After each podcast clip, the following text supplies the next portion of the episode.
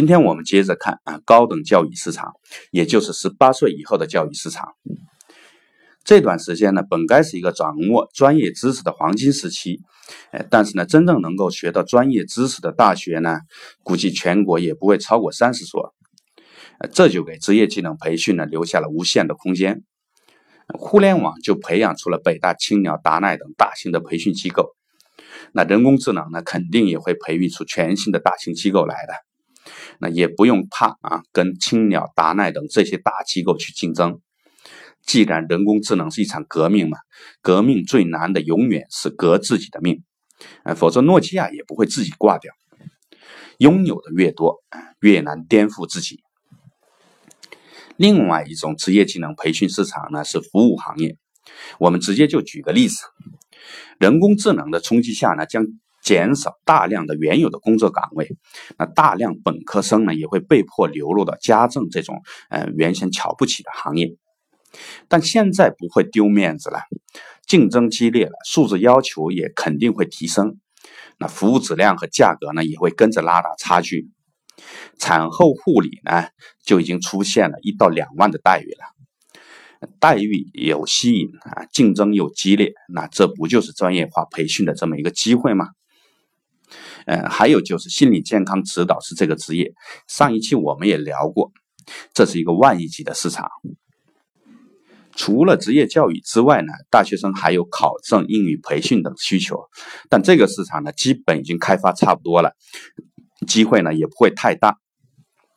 反而教育以外的那些东西呢，倒是蛮有市场的，比如啊，各种把妹达人呢，撩妹技巧，就很好的把握了大学生的这种恋爱需求。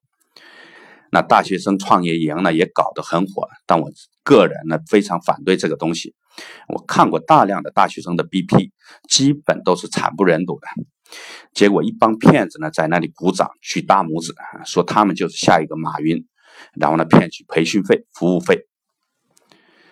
那接下来啊，我们给越来越不好找工作的大学生们呢推荐一下未来的一个大趋势，呃，就是海外就业和海外创业。今年的达沃斯论坛呢，所有的人呢都一致认可的一个观点，那就是美国正在主动的放弃全球老大的地位，而中国呢正在逐渐的成为新的哎带头大哥。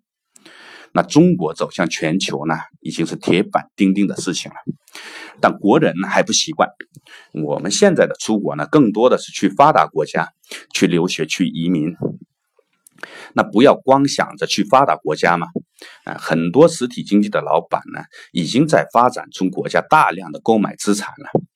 那刚毕业的大学生也可以去呀，那里什么都便宜，在国内买一套房子的首付款呢，呃，在那里可以买地盖房，嗯，娶老婆做生意，那全都够了。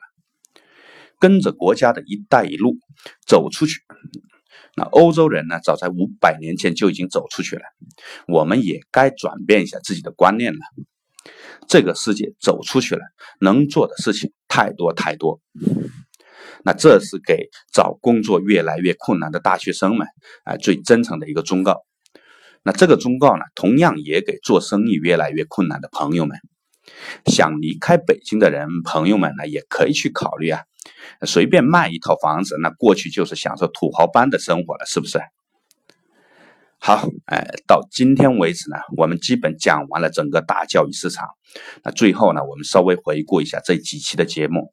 呃，其实呢，这几期的内容是我自己呃为了做教育这个行业，花三个月的时间去思考的内容。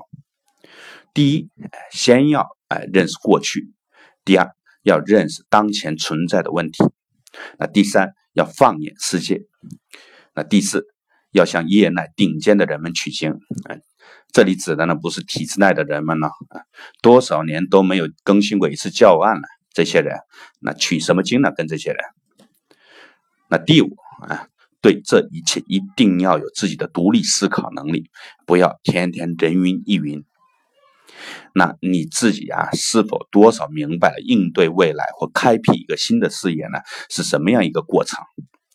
这里没有现成的答案，有的呢只是不断的学习、交友、思考、探索。现在只是刚刚起步而已，后面的路呢还艰难得很。